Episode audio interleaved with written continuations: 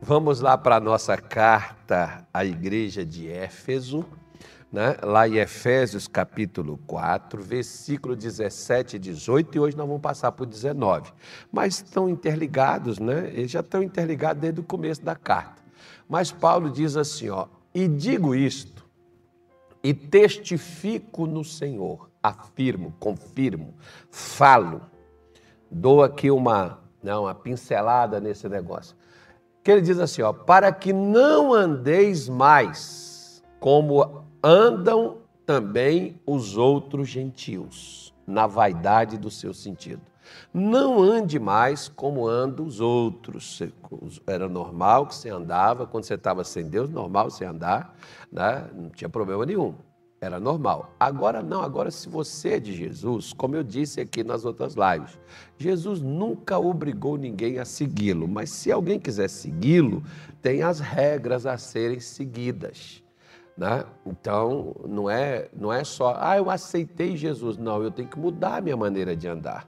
Tanto é que muda até a maneira também de falar. Você já viu? Você já viu crente ficar falando palavrão, ficar xingando os outros? Não, então muda a maneira, porque a gente, quando não é crente, às vezes a gente fala tanta besteira, fala tanta bobagem, briga com Deus e o mundo, xinga até o vento.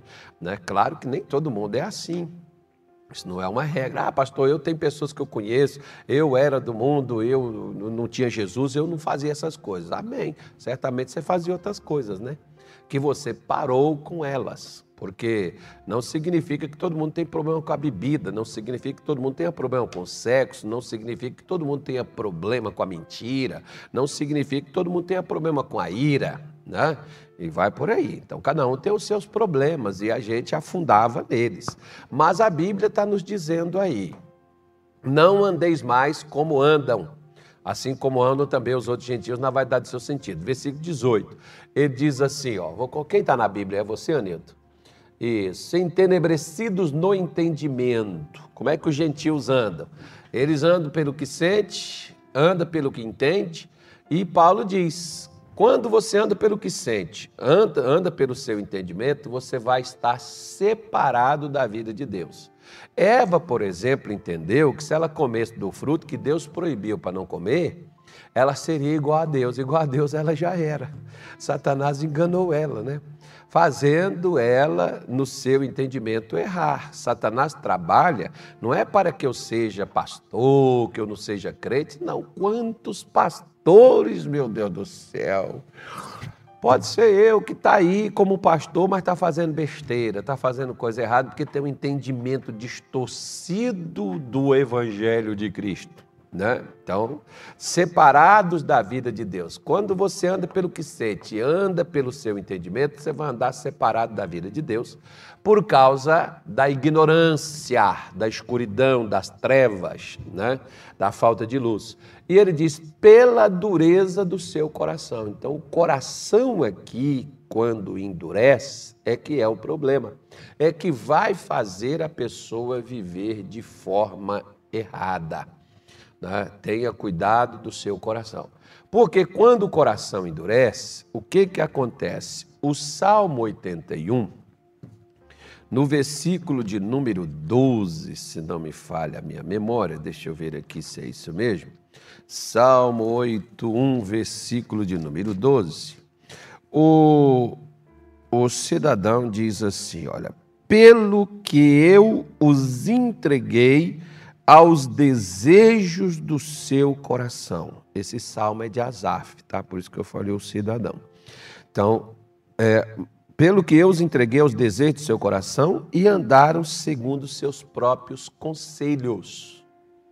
Então, quando Deus, por exemplo, ele fala comigo, mas eu não quero fazer, é, é igual a mesma coisa. Tem mãe que ela desiste de corrigir o filho. Ah, meu filho, já falei tanto. Se quer, bem, se não quer, deixa para lá, não vou falar mais nada, não.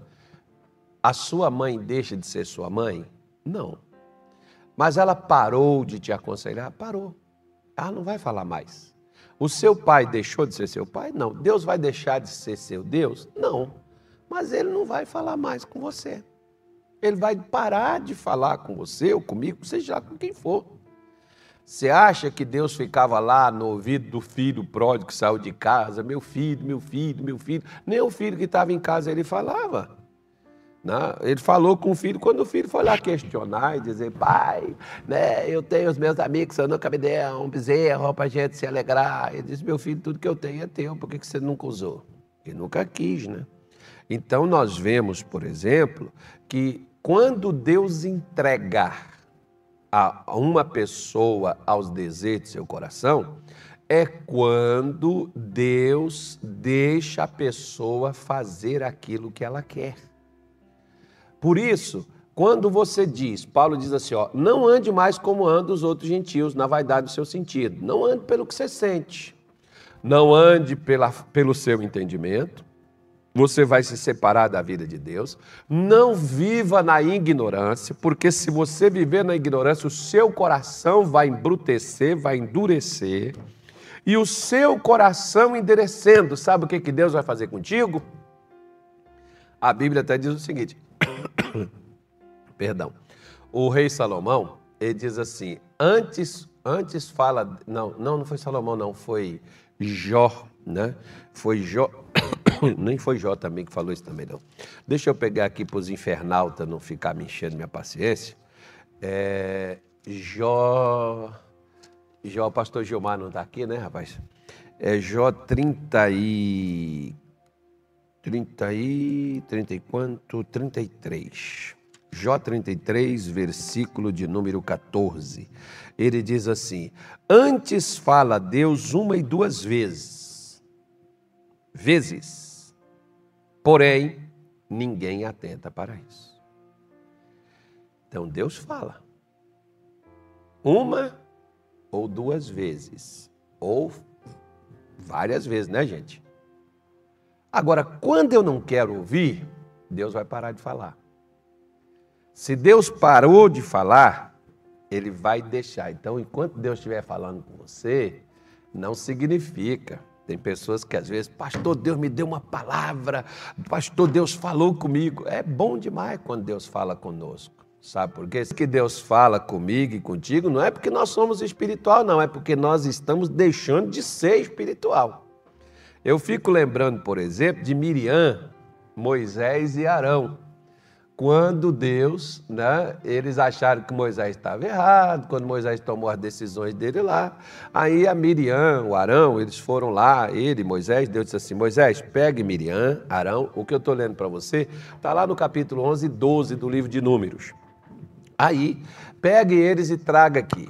Imagina a cara de Arão quando Deus falou assim, ô Arão, é, Miriam, Deus deu um sonho para nós, Aí só que o restante da conversa foi quando Deus disse assim: Não é assim como eu servo Moisés. Eu não falo com ele por meio de sonho ou de visão.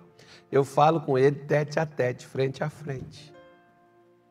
Agora você vê, quando Deus parou de falar com Miriam, ela ficou leprosa. Parou de falar com Arão, ele construiu o bezerro de ouro para o povo adorar. Esse aqui é o perigo. Porque quando Deus para de falar, significa que Ele vai deixar a gente fazer o que a gente quer. Agora, quando nós fazemos o que nós queremos, vai acontecer problemas na nossa vida. Como aqui, por exemplo, você vai ver que o versículo 17 aqui de Jó, ele está dizendo assim: ó, para que, que Deus fala com a gente? Para apartar o homem do seu desígnio do seu plano, do, da sua vontade, do seu querer. Para que, que Deus fala comigo? Para fazer eu desistir de onde eu estou indo. Tá? Jó 33, 17, que eu estou vendo aqui, tá bom? Ah, Para você não ficar perdido aí. Então, 33, 17. Para apartar o homem do seu desígnio, do seu plano, da sua direção, do seu caminho. Deus fala comigo e fala com você para tirar a gente da rota. Nós estamos caminhando em direção ao precipício. Nós estamos caminhando em direção à degola, nós estamos caminhando em direção à morte, porque há caminhos para o homem que parece perfeito, mas o fim dele é a morte. Então Deus diz: não vai por esse caminho, eu sou o caminho, eu sou a verdade e a vida. Né? Então, ele está falando com a gente para tirar a gente da rota da destruição. Mas o que, que acontece conosco? Né? Nós continuamos a caminhar. E aí o que, que vai acontecer? Deus não vai poder nos livrar. Vamos lá para Efésios capítulo 4, versículo 19. Que eu falei para você que eu ia lá, né? porque o versículo 19 o Deus para de falar por causa de uma coisa. Então preste atenção. Hoje mesmo eu disse isso aqui. Hoje eu não fiz culto, mas eu fiquei atendendo uma ovelha, né? Atendendo uma ovelha aqui, e eu disse uma coisa para essa ovelhinha de Jesus. Veja o seguinte. Olha só, é, para você poder entender se você ainda é crente, porque foi o que eu disse para essa pessoa. Quando você comete um erro, você sabe que você pisou na bola e você está consciente desse erro, mesmo que você se afastou da igreja, se afastou da obra, mas você está consciente do erro que você praticou, significa que você ainda é crente. E se você escutar uma pregação, ou se alguém chegar e te dar uma palavra, ou se você de relance ler a Bíblia, ouvir um hino e aquilo ali falar no seu coração, significa que você ainda é crente. Se você ficar triste por causa da sua condição, que você olhou, poxa, eu sou, eu né, estava lá, eu servi a Deus, eu estava na igreja, e você chora, significa que você é crente. Você ficou triste por causa dos seus erros, significa que você é crente. Você pode estar no pecado, mas você ainda é crente. Agora, a partir do momento que você perde isso aí, ó, aí que vem o perigo. Porque Deus não fala mais, Deus deixou eu seguir meu caminho, e ele diz aí, ó, os quais, havendo perdido todo sentimento, existe uma coisa, né? Não é sensitivo, não, mas o ser humano, ele é dotado de sentidos ou sentimentos. Deus não fez ninguém para ser mal. Deus não fez ninguém para ser embrutecido, endurecido. Você já viu aquelas pessoas que eles podem ter comida em casa, eles veem alguém com fome, e eles deitam e dormem e, e não se está nem aí com quem está com fome? Você já viu aquelas pessoas que às vezes elas sabem que elas podem fazer algo até para alguém da família, para aliviar o peso, a dor, o fardo daquela pessoa, mas elas cruzam os braços. Isso pode ser o filho com o pai, pode ser o marido com a mulher, a mulher com o marido, pode ser um primo, pode ser um tio, pode ser qualquer coisa. Por quê? Porque eu me tornei insensível. O sofrimento, a dor, né? Eu me tornei insensível. É como mais ou menos assim. Quer ver como o pimenta só arde nos olhos dos outros? Quer ver? Ou não? Posso falar? Não, né? Não, não vou falar. Eu prometi quando eu ia falar dessas coisas, eu vou ficar quieto no meu canto. Então, eu ia fazer uma comparação, uma comparação política, mas hoje não é bom a gente estar tá tocando esses assuntos, não, que o povo está meio, né, não, o povo está meio, meio, meio complicado. Então, vou, vou, vou fazer uma outra coisa, quer ver? Quando a sua mãe, vamos colocar assim, a sua mãe está pegando no seu pé, sem motivo e de uma forma injusta, o seu irmão ou sua irmã que está do seu lado está vendo tudo, mas não faz nada. Para chegar ali, ô oh, mãe, tal, não sei o quê, só não acho que a senhora está assim, tal, pegando demais no pé, só está pegando pesado e tal, tal. Seu pai pode não te tomar, chegar para sua mãe e falar, olha, tá de, vai, pega leve, vai devagar. Ninguém faz nada. Agora, quando a loucura da sua mãe partir para cima da sua irmã, Aí a sua irmã vai sentir a dor, né? Vai doer, né? Aí vai doer porque é em você. Porque nós, por exemplo, nós vamos espiritualmente, quando vamos nos afastando de Deus, nós vamos perdendo a sensibilidade. Nós vamos nos tornando insensíveis, embrutecido. Nós vamos nos tornando como animal. Se você é uma pessoa que está com Deus, quando você está escutando a pregação, você está assim, amém, graças a Deus, ainda que você não fale nada, mas lá dentro de você, você está regozijando, você está se alegrando, você está falando misericórdia, Deus do céu. Tem hora, por exemplo, que às vezes eu estou ouvindo uma pregação, eu estou com fone no ouvido, que eu gosto de ouvir assim, a minha mulher passa, está lá, está perto de mim lá, eu estou falando misericórdia. Ela, o que, que é? Uma pregação que eu estou ouvindo aqui. Meu Deus, né? Jesus amado. Ou às vezes eu estou sorrindo, eu estou rindo, porque é uma palavra ali que puff, veio, bateu no coração naquela hora, que jogou você para cima e ali você se alegra. Mas quando você perde a sensibilidade, você fica como animal. Você pode chegar perto de um jumento, por exemplo, e dizer assim: glória a Deus, aleluia, louvado seja Deus. Cuidado que se o jumento murchar as orelhas, ele vai te sentar o coice.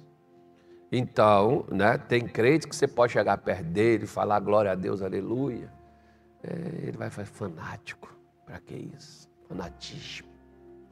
Não, gente. Aí é assim, ó, quando você está sensível, você ouve uma palavra, você ouve um louvor, você chora, você levanta as mãos, você se ajoelha, você se derrama diante de Deus. Agora, quando você está embrutecido, Deus está falando passando por cima de você e você não está vendo nada, nem, nem sentindo nada, nem nada. Porque é o nós, nós somos, é para isso mesmo. Nós somos feitos. Você vê que Davi, quando ele chega em Jerusalém, vai buscar a arca. A arca que fez tantos anos ficou fora, que a presença de Deus ficou longe de seu povo. E Davi vai buscar a arca. Davi tira as vestes pesadas, seus mantos. Claro que ele não ficou nu. Mas ele tira as roupas de cima, principalmente, né? E ali ele pula, ele dança, ele vibra, ele salta. Que ele chega lá na casa, a mulher dele diz assim: Você parecia um vadio. Depois você vai procurar alguém que é um vadio. Né? Mas por que, que Davi fez isso? Porque da presença de Deus ali, aquilo ali né, tocou nele, despertou nele. E essa, é, é, dessa forma, às vezes tem pessoas que elas se emocionam com a música secular, mas não tem nenhuma emoção com a música bíblica com a música, com um hino desse aí, né? Hoje não tem hino aí que é mais para fazer a pessoa chorar mesmo. Mas aquelas coisas assim que traz a luz de Deus, que traz a presença de Deus, não toca mais o coração. Ah, eu, né? tem pessoas que dizem assim, ah, pastor, eu venho na igreja, eu não sinto mais a presença de Deus. O problema é que a presença de Deus não é na igreja que você sente. É na sua alma, é em você. Agora, quando você se torna insensível, Deus pode estar atropelando você que você não vai sentir nada. Deus pode estar ali fazendo tudo, tocando vento, tocando fogo. Né? Você pega, por exemplo, Elias, ele está lá no monte lá, passou um terremoto, sacudiu o negócio, abalou tudo. Cadê? tinha nada. Passou um fogo que queimava tudo, não tinha nada. Passou um vento que quebrava até pedra, nada. Quando Elias ficou quieto, ouviu-se a voz de Deus. Por qual é o problema de Elias? Ele se tornou insensível. Ele era um profeta, ele era um homem de Deus, mas se tornou insensível. Olha o Jonas lá no fundo do navio, deitado, dormindo, enquanto os homens estavam lá em cima, clamando aos seus deuses. Ele estava escutando as orações daqueles homens, mas não levantou para orar o Deus que respondia e solucionava o problema. Por quê? Porque Jonas se tornou insensível. Quando nós nos tornamos insensíveis, nós falamos assim: para que assistir live? Para que ir na igreja? Para que ir no culto? Para que ir em reunião? Para que, que eu vou? Chego. Ah!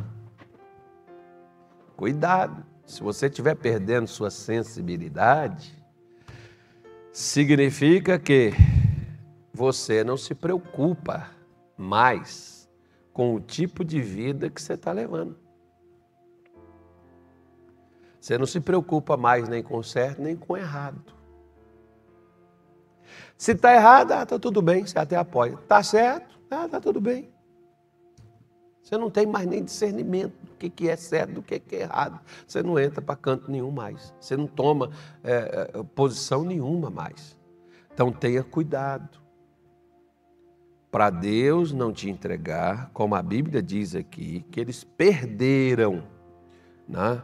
os quais havendo perdido, ou seja, significa que um dia a pessoa foi, significa que um dia a pessoa teve, mas agora não tem mais. E aí o que, que aconteceu? Deus entregou, deixou essa pessoa, ou seja, essa pessoa se entregou, não foi Deus que entregou, não a pessoa, quando perde a sensibilidade, quando perde a noção do certo ou do errado, ela se entrega ao quê? Aí fala de solução. Práticas impuras. Ela está dentro da igreja. Pode ser pastor. Pode ser um obreiro. Mas o que, que a pessoa pratica? Ela pratica aquilo que um cristão para o lugar que ela está, não deveria praticar.